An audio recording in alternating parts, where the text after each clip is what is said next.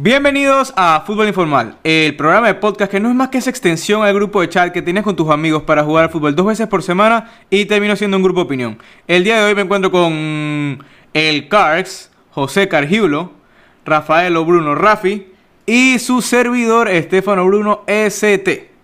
No contamos con la bomba Mayo el día de hoy, pero pero bueno, ahí le mandamos un caluroso abrazo y esperemos que se reentregue para el próximo podcast. En las noticias del día tenemos que Oscar Rodríguez pasa del Real Madrid al Sevilla, jugador que jugó prestado para el Leganés la última temporada, descendió y un jugador que se mantiene en primera y no solo eso, va a jugar Champions. Enhorabuena. Rodrigo, jugador del Valencia, es oficial con el Leeds United de Marcelo Bielsa. Increíble cómo se ha desvalijado este Leeds United, ¿no? Digo, perdón, este Valencia. No, Baratillo. Sí, sí, totalmente. O sea, parece como un Mercadona, dos por uno. Sorprendente, sorprendente. Como, como mencionaba Carx antes de la grabación, ya no es que busquen la mejor oferta, es que buscan cualquier oferta y, y lo dan, porque parejo se les va a Coquelin, ahora Rodrigo, nadie se queda ahí. Ese dos por uno que armaron ahí, o sea, baratillo el chocho y el campeón, básicamente. Sí, sí, sí. Ahora, hablando de, de temas un poco más polémicos, nos vamos a meter a algún tema que está sonando la última semana. Empezó el martes pasado y aún el día de hoy no hay un desenlace, ni siquiera una certeza de algo, que es el caso Messi. La novela número uno en sintonía a nivel mundial, ni Netflix. Sorprendente este culebrón, porque si nos vamos a... Quiero poner un poco más en, en contraste de cada uno. El Barcelona habla de que se firmó un contrato, en un contrato donde todavía no se ha dado oficial, no se ha visto el contrato, ni se dice si especifica temporada o las fechas claras de, del, del contrato. ¿En, qué me, ¿En qué me refiero a esto? A una cláusula específica donde dice que al terminarse la temporada, pero bueno, esto de al terminarse la temporada puede ser interpretable porque algunos dicen que no, que dice 10 de julio, que es el día que finalizaba la temporada sin que pasara todo esto de la pandemia, Messi podría abandonar el club eh, unilateralmente, sin tener que darle nada al Barcelona. Esto tam- muchos pensarán que es una cláusula muy loca, pero también tenemos que entender que la usó Puyol, la usó Xavi y la usó Iniesta. O sea, esto ha pasado con todos, no es, no es Messi el primero. El club dice que no, que el tiempo ya pasó, porque Messi lo notificó ya tiempo en agosto, que eh, había pasado el tiempo de la cláusula y que se tienen que pagar 700 millones, que es su cláusula de recesión. Entonces, en posturas actuales, ya tocan, dejando un poco la historia, lo que busca Messi es salir del club negociando, porque está claro que ya esto es irreparable. Luego lo del Burofax que, donde, que manda diciendo, hey, hasta aquí llegó mi contrato. Y el club dice, no vamos a aceptar ningún tipo de oferta. Si quieres venir acá es solo para renovar o que el club venga con los 700 millones. Entonces yo le pregunto, eh, ¿cuáles son sus opiniones en caso a esto? Mira, eh, eh, mi opinión sobre es- este tema es sencilla. O sea, ya hay un jugador que le dio todo al club, que se quiere ir, ya no se siente cómodo en el Barcelona, eh, quiere buscar un nuevo reto, su último reto en la carrera para poder conquistar eh, una Champions. Y me parece que esto ya se pasó a una batalla legal entre el club y el jugador. Pero es un tema triste porque Messi y el Barcelona no deben de tener este final. Un final para el mejor jugador de su historia, eh, el activo más importante que tiene el Barcelona ahorita mismo.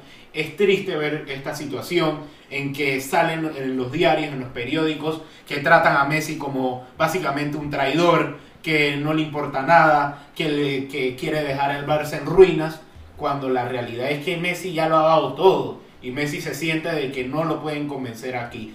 Y como te digo, es una batalla legal porque se habla por el lado del Barcelona de que ya, se, ya pasó la fecha y al no notificarse en la fecha si se iba o se quedaba, se sobreentiende de que se queda. Y Messi alega de que no, por el tema de los tiempos, o bueno, los abogados de Messi alegan que por el tema este eh, de la pandemia, que es un, un caso fortuito básicamente, eh, los términos se corren y por ende eh, asumimos de que el, el tiempo este, que es donde finaliza eh, la liga y finalizan los torneos y que se supone que era la fecha límite en la que Messi podía decir eh, que se iba del club, se postergó por el tema este de la pandemia porque las ligas también y las competiciones se postergaron. Entonces esto, para mí, el quien va a tener la decisión sobre esto va a ser la FIFA o alguna entidad jurídica que te diga así es que se interpreta el contrato y según eso es a lo que va a resultar. Sí, claro, es bastante triste este tema de, de Messi, ¿no? Por, como dice Carlos, todo lo que ha dado el Barcelona y ahorita mismo el Barcelona, o sea, los directivos como que se están cegando de todo lo que ha hecho Messi. Messi le ha dado prácticamente un tercio de todos los títulos de Barcelona en su historia. Este, pero lo de Messi claramente es entendible. O sea, Messi es el mejor jugador posiblemente de la historia, obviamente el mejor jugador de la historia del club. Y el Barcelona no tiene ni un, ni un plan, no tiene ni un, ni un proyecto. Messi tiene 33 años, sabe que está en los últimos años de su carrera y quiere ganar. O sea, quiere ganar otro Balón de Oro, quiere ganar otra Champions. Sabe que con el Manchester City, que sería el posible destino de este, de este jugador, tiene un proyecto. Está Pep Guardiola, que es un técnico donde, eh, donde Messi fue, tuvo sus mejores años. Sabe que en ese, en ese equipo puede dar lo mejor de sí en sus últimos años. El Barcelona no debe, o sea, esta parte de darlo gratis, no, no siento que sea la mejor opción, porque obviamente todos sabemos que el Barcelona está en ruinas eh, económicamente. Si Messi se va gratis, o sea, el Barcelona quedaría todavía en, números rojos, pero si se va por una buena cantidad que se dice que es 100 millones más jugadores que, que sonaba para el City, el Barcelona tendría, o sea, en la negociación tendría un, por lo menos un buen capital.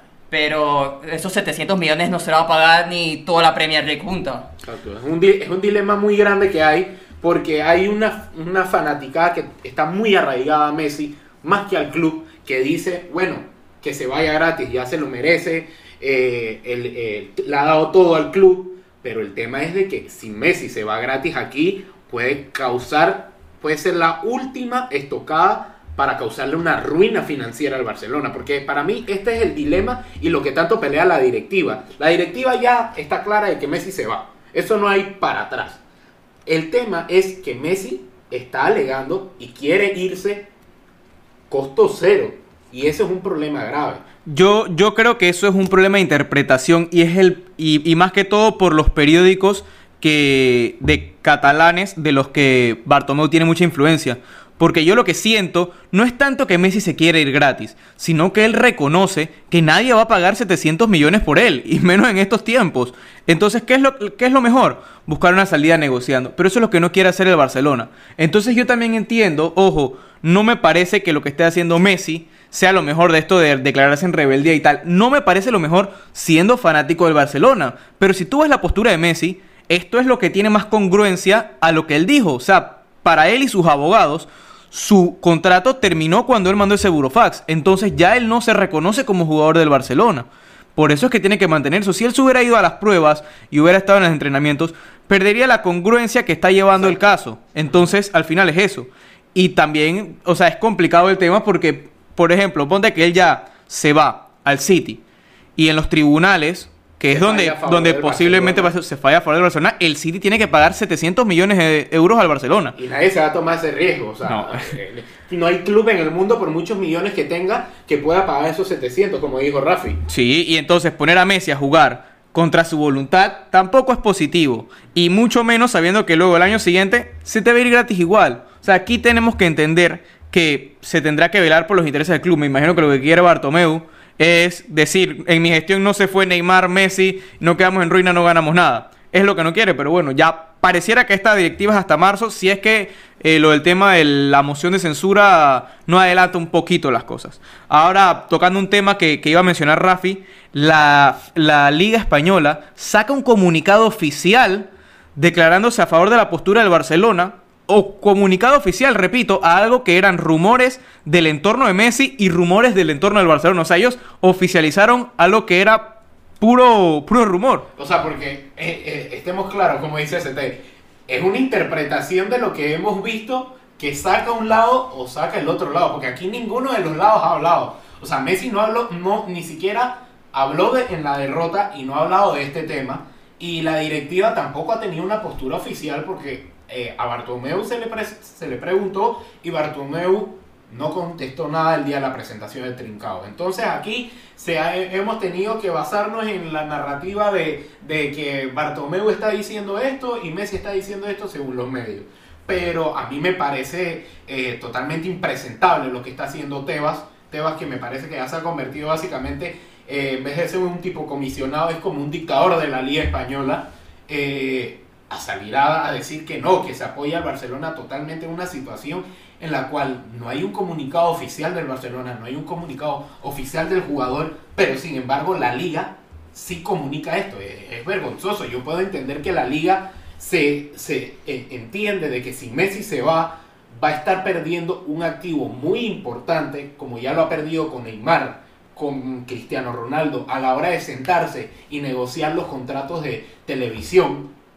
Pero es que tú no puedes salir a, a, comunicarte acerca de algo que no es oficial. Exactamente. O sea, la liga, eh, como dijo Estefano, está a favor del Barcelona en, todo este, en todos estos rumores, porque nadie ha salido, como dice Cargiulo. Y eh, dijo dos puntos eh, principalmente. El primero es que Messi es jugador actualmente del Fútbol Club Barcelona por contrato y si quiere salir debe pagar los 700 millones de, de euros, que lo que vemos bastante inaccesible. Y el otro punto es que eh, el Barcelona entiende que la petición de traspaso llega tarde y no, o sea, porque supuestamente ya la temporada se tenía prevista que iba a acabar en hace un par de meses, pero por motivo de la pandemia se, se acabó hace, hace poco y no lo vende si es por el precio dicho. Eh, la competición no hará de baja al jugador, esto es lo que dice la liga, eh, quien sigue siendo jugador azulgrana en todos los efectos. Obviamente lo vuelvo a repetir, y, eh, o sea, la liga dice que eh, Messi todavía tiene el contrato y que esa cláusula que se podía ir gratis ya se venció, por lo que actualmente es jugador del Barcelona y el, la liga no le va a dar el visado para que se vaya a otro equipo. O sea, básicamente le dice, o cumples con lo que eh, te dice el Barcelona para irte, o si no, no te doy el transfer para que te vayas a otro equipo. Sí, es que poniendo otro ejemplo, está el caso de la Champions, donde muchos jugadores que estaban cedidos o a préstamo tuvieron que firmar una extensión de contrato. O sea, se ha entendido que en España, como en otros lados del mundo, por el tema de la pandemia, se ha hecho excepciones en ciertos contratos, eh, tanto inmobiliarios, por, ejemplo, como en otros, pero en los temas deportivos no. Se ha tenido que firmar extensiones, jugadores no han, no han podido terminar temporadas o torneos por este tema. Entonces, bueno, al final todo termina en una disputa legal que sabremos en los próximos días. Se habla de que el papá de Messi va a hablar el día miércoles. Todavía no, como todo es... Como todo es rumor. Es rumor. Bueno, pasamos a algo que ya concreto. El Arsenal, campeón de la Community Shield, le ganó al Liverpool por penales. Un Arsenal que, bueno, creo que el mayor mérito que tiene es que con lo que tiene, le, le pudo ganar este título al Liverpool. Un Liverpool que, bueno, pareciera como que ya está probando nuevas fichas, viendo más a futuro, muchos jugadores jóvenes, pero hay ausencia de una figura especial, una figura que, bueno, no tuvo cuando fue campeón de la Premier, no tuvo cuando fue campeón de la Champions, pero es un delantero 9 que es lo que le está faltando, ¿no, Carx? Sí, totalmente. ST, como te comunicaba eh, en, la previa, me parece de que el, el Liverpool tiene, tiene, tiene sus cracks, obviamente me parece que está invirtiendo en jugadores jóvenes hacia futuro, como es el caso de, de Minamino, eh, Elliot, eh, Simicas, el lateral este griego que llegó en el, en el mercado, que son jugadores con mucha proyección, pero el tema es que hay figuras esenciales que no tiene eh, el Liverpool en su plantilla. A mí me parece que por mucho que el Liverpool juegue con un falso 9, con Firmino, porque Firmino nunca ha sido delantero, me parece que en toda plantilla uno necesita un 9 para esos partidos en que el partido está ríspido, complicado, y necesitas a alguien que le metas el pelotazo y te pueda eh, complicar en la zona ofensiva. Entonces me parece que ese perfil no lo tiene porque, ok, tienes a Minamino que es que marcó gol, que lo hiciste entrar, en, el segundo tiempo, pero Minamino es un, falso 9, igual en su momento cuando tenían a Origi. Origi era un falso 9, Curtis Jones es un 9, pero es un, apenas un chaval, literalmente, porque, o sea, ¿cuántos partidos como profesional tendrá? O sea, debutó casi la temporada pasada. Entonces no tienes una consolidación en el tema de, de las sustituciones y a la hora de la hora eh, Inglaterra juega casi cuatro competiciones al año, contando Champions, eh, eh la, Copa de la Liga y la Liga. Entonces tienes que tener una plantilla amplia. Sí, también se vio bastante afectado el Liverpool por la baja de Trent Alexander Arnold, ya que por esa banda era una garantía siempre con, sus, con sus llegadas, pero Neco Williams la verdad que, que quedó pagando prácticamente este partido. Y también resaltar el buen juego de, que tiene el Arsenal con Mikel Arteta, que al principio de temporada se veía un Arsenal malo que no iba a llegar a nada y ahora mismo se metió en Europa y es un equipo bastante compacto como ya hemos hablado le falta mucho en defensa, pero bueno, eh, por la delantera que tiene eh, con la cassette, con, con Pierre-Emerick Aubameyang, con Saka, con Enkeita, son jugadores, una, una mezcla entre jugadores jóvenes y jugadores con experiencia que eh, están sacando a relucir a este Arsenal. Pues sí, ahora nos vamos a rumores de fichajes. Eh, y quisiera saber un poco qué opinan ustedes de estos movimientos que se pueden dar en las próximas horas. El primero es Rodrigo de Paul, el jugador del Udinese argentino. Suena para el Leeds United de Marcelo Bielsa. Este me parece un fichajazo, o sea, un jugador con gran proyección, con muy buen juego. Eh, el mejor sin dudas del Udinese. Bien, va a ir al, al Leeds de Bielsa, argentino eh, compatriota, me parece que cuadraría bien en un proyecto que cada vez pinta mejor. Sí, totalmente. A mí Rodrigo de Paul es un jugador que me gusta mucho porque tiene una polivalencia en la mitad del campo, ya que te puede jugar desde 5 hasta volante ofensivo y lo puede hacer sin mayor problema alguno. O sea, te cubre desde el volante 5, volante, volante mixto, el box to box, te cubre todas las posiciones en el medio campo. Y, en el, y el Leeds de Bielsa es un equipo que te trabaja eh, al ritmo de un box to box, subiendo y bajando, subiendo y bajando. Si atacan, ataca los que necesitan atacar y si defienden, defienden todos. Entonces, Paul, De Paul tiene esa característica. Sonaba mucho para la Juventus. Parecía que todo, todo indicaba que la Juventus lo iba a comprar, pero yo creo que eh, eh, el Leeds va, va, a encajar perfecto. Sí, como, o sea, concuerdo totalmente con Cargillo. Rodrigo De Paul es uno de los mejores jugadores de toda la Serie A y que se vaya a este, a este equipo de la Premier recién ascendido, trae una Premier, la verdad que bastante atractiva y además, eh, si como ya se, hizo real el fichaje de Rodrigo, esta dupla sería, la verdad que increíble. Y no, y sobre todo la dupleta que armarían en ese mediocampo Calvin Phillips, que es un jugador fenomenal que recibió eh, eh, su, primera convocatoria para, para la selección mayor de Inglaterra, y Rodrigo de Paul sería wow. Sí, combinado con, el otro Rodrigo que va a estar en la delantera y el central que ficharon por 15 millones. Uf, la verdad es que lo que se está armando, ¿no? El Sevilla está cerca de fichar a Rakitic. Ya esto es prácticamente un hecho, falta que se oficialice. Eh, me parece, bueno, un gran fichaje para el Sevilla que se está armando. Tiene a este Oscar Rodríguez. No creo que todavía hayan podido suplir lo que es la ausencia de Verbanega. Pero pinta bien este proyecto y lo que yo digo es que el Barcelona se ha centrado tanto, o la prensa se ha centrado tanto en el entorno de Messi, lo que vaya a pasar, que se ha descuidado los fichajes que pueden venir y las ventas que todavía no se ha hecho. O sea, pareciera que todo quedó en pausa, así como con lo de la pandemia, quedó en pausa porque Messi todavía no ha dado declaraciones. Y esto puede eh, ser otro golpe al Barcelona paralelo a todo lo que ya está pasando. Sí, bueno, todavía no sabemos, si se da oficial ¿Cuánto costará Rakitic? Eh, se dice que está entre unos 10, 15 millones. Se sabe que no va a ser eh, un costo alto, pero a Rakitic yo siento que le queda un, uno o dos años de un buen fútbol y cae, cae bien en este Sevilla. Y siento que cae más por lo que representa Rakitic en este Sevilla, dándole un buen par de, de Europa Leagues a este Sevilla. ¿Qué piensa Cargiulo? Totalmente, me parece que es uno de esos fichajes que uno dice que, eh, que son los típicos fichajes de Monchi, que sabe acomodarse a su presupuesto, a lo que está buscando y a la ficha que necesita. Y me parece que Rakitic a low cost, excelente. Sí, bueno, ahora nos vamos para Italia, donde la joven promesa del Brescia ya está con prácticamente un pie adentro del equipo del Milan.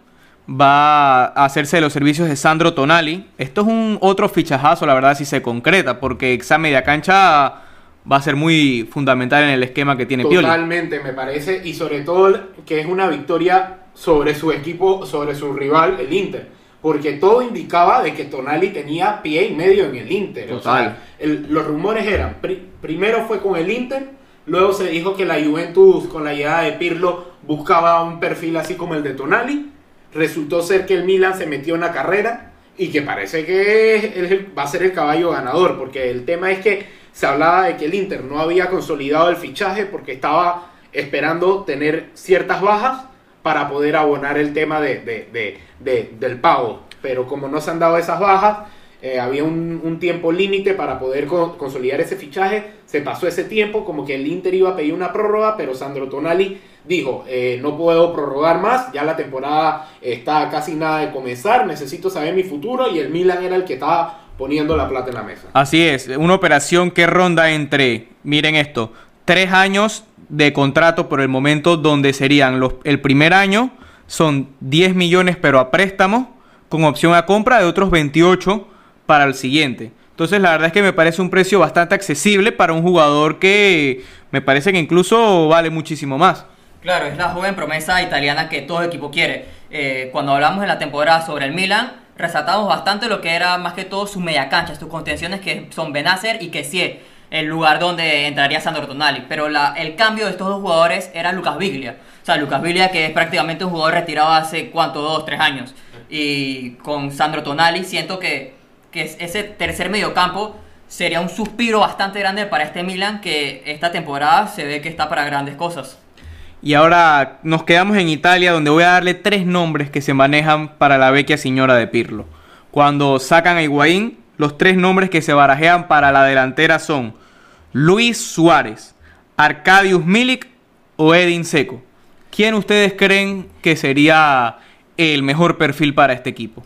Yo me voy por Edin Seco, un jugador que tiene bastante experiencia en Europa, eh, ha estado prácticamente bastante parte de su carrera en la Roma, sabe bastante del juego italiano, un 9 que personalmente me gusta mucho, un jugador bastante físico que va bien por arriba y juega bastante bien con los pies, así que siento que esa sería la mejor opción para la Juventus.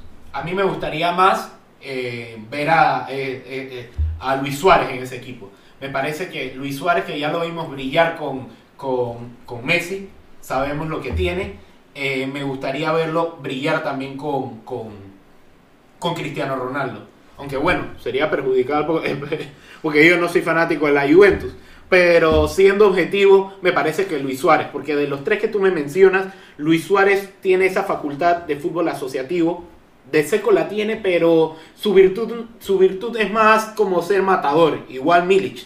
Pero Luis Suárez sí te puede jugar a brindarte ese pase y que cuando tú se la dejes en el área, no te la va a dar el pase, va a definírtelo y con calidad. Yo creo que compararla, eh, comparar entre Milic de seco y Luis Suárez, Luis Suárez con todo eso de que viene bajando el nivel, tiene una, una edad mayor, eh, está dos escalones encima de estos dos. Sí, total. Yo siento que aunque la Juve es famosa al agarrar jugadores que están de caída y mantenerlos en la gloria dos, tres años más, Luis Suárez sería buena, pero yo me quedo con Edin Seco. Siento que es un jugador que conoce la liga y con virtudes que pueden favorecer a la Juventus. Ahora nos vamos a Inglaterra, donde pareciera que Van de Beek ya es prácticamente de United. ¿Qué opinan de eso? Porque es un fichaje que en lo personal, viendo la alineación con la que juega Solskjaer, no lo veo. Y mucho menos teniendo a Bruno Fernández como está. Em, a mí lo que no me, no, me embona en, esta situación es el perfil de, de Van de Beek. O sea, Van de Beek me parece un jugador, un jugador saso. Eh, me parece de que puede entablar un doble pivote con Pogba y siendo los escuderos de Bruno Fernández.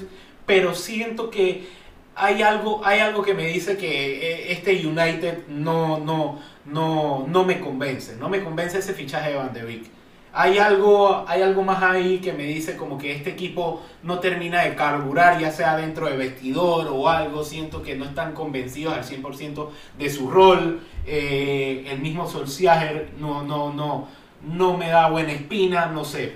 Siento que puede ser un buen fichaje, pero hay algo más ahí. A mí tampoco me convence, la verdad. El doble pivote del Manchester United es Pogba fijo y el otro es el que varía. Normalmente es Nemanja Matic, a veces juega eh, McTominay y, o Fred. y también el otro que juega Fred.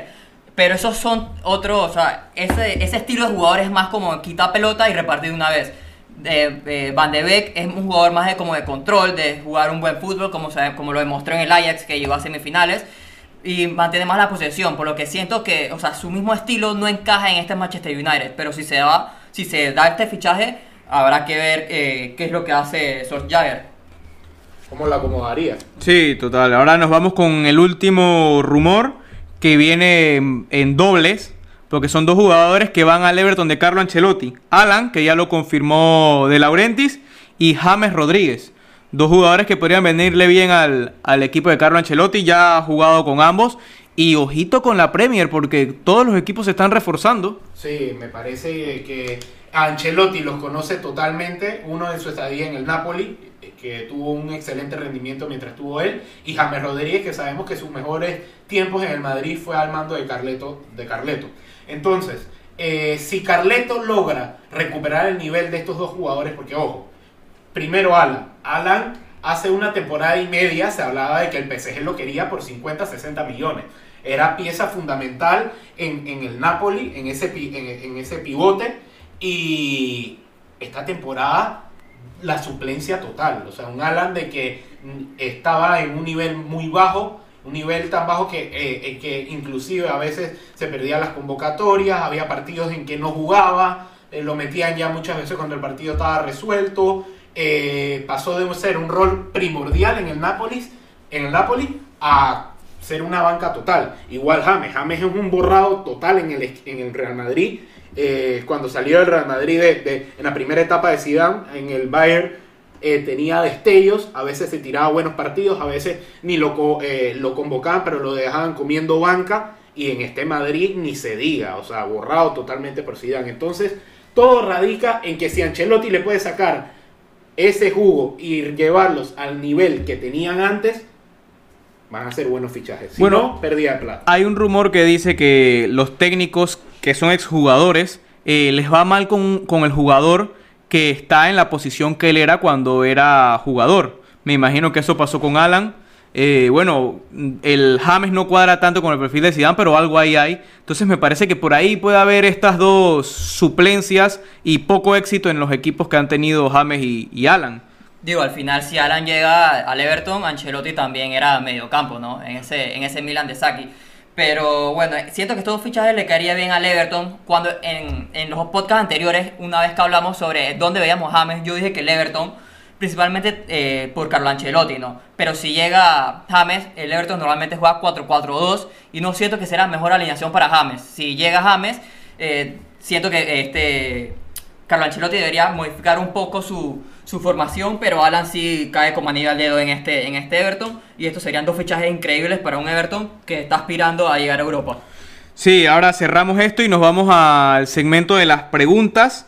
Eh, quiero también recordar que muchas preguntas que eran del Barça fueron, fueron contestadas cuando se hizo el debate ese y ahora nos vamos a entrar en otras que no son tanto del Barcelona.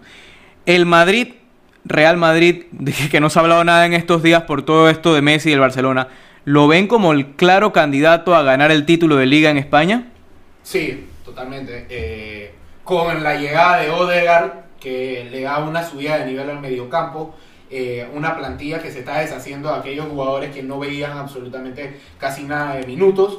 Eh, no creo que haya grandes fichajes, o por lo menos haya eh, fichajes de consolidación que puedan competir en el primer equipo. Eh, me parece que el claro favorito va a ser el Real Madrid. ¿Por qué? Porque, primer, número uno, viene de ser el campeón de la última edición. Número dos, hay un proyecto sólido, se mantiene el mismo técnico y simplemente se va se abo- se abonó en aquellas posiciones en que había eh, algún descuido o algo. Y mientras el Barça no tiene un norte o un camino definido, el Madrid sí ya está trabajando bajo su idea. Sí, claro, es, algo lógico, ¿no? Esta liga prácticamente son de dos equipos y un equipo anda en crisis eh, futbolísticamente, económicamente, o sea, crisis eh, total, como es el Barcelona. Y como dijo Cargillo, el Ma- Real Madrid es el último campeón y es el claro favorito para ganar esta y el Atlético nada que, que aparece, ni en fichajes, ni, ni en ventas, ni nada. No, sí, concuerdo totalmente. Más que todo por decir que es una liga de dos en donde uno está muy mal y el otro no te voy a decir que está en las grandes, pero le basta con que el rival esté muy mal como para ser el claro favorito. O sea, no tampoco siento que el Madrid tenga el plantillón que bueno que ha tenido en otros años que no ha ganado la liga, pero le, afe- le- le beneficia mucho que el, que el Barcelona esté mal. Yo creo que más el plantillón es por el tema de que tiene muchas variables en el mediocampo. por Eso es cierto, eso sí es cierto. Ahora nos vamos a la otra pregunta, que es, ¿ven al Chelsea campeón de la Premier? A esta sí me parece un poco menos clara. Ok, primero tenemos que analizar eh, las grandes inversiones que se han hecho. Grandes fichajes, Ziyech, Timo Werner, Chilwell, jugadores que han mejorado y le han dado un upgrade a cada posición eh, en las cuales el Chelsea necesitaba fichar. Me parece de que el Chelsea se mete en la pelea total eh, eh, el equipo de Lampard se vio bien en la temporada pasada y eso con las limitantes que tenía. Me imagino que le irá mucho mejor ahora teniendo mejores jugadores de un nivel élite, de un nivel bueno y tiene todo para competirle a un Manchester City y a un Liverpool. Me parece que no, no tiene excusa Lampard esta temporada. Sí, la verdad que la plantilla la tiene este Chelsea. Eh, trajo fichajes, la verdad, de élite. Fichó a, a defensas, que es lo que necesitaba este equipo, con Malang Sarr, el joven francés con bastante proyección, con Chilwell de lateral, y un central que la verdad no le gusta mucho a Cargillo, Thiago Silva. Eh, vamos a ver, o sea, un jugador que ya está en sus últimas. Siento que es más que todo por el liderazgo que tiene, que, que llega a este equipo. Exacto. Pero la verdad, ofensivamente también eh, aporta mucho con fichajes como Ziyech, como Timo Werner. Y vamos a ver si llega Kai Havertz, que todavía sigue sonando bastante. No sé si es claro candidato, pero la verdad debería por lo menos eh, quedar entre los tres.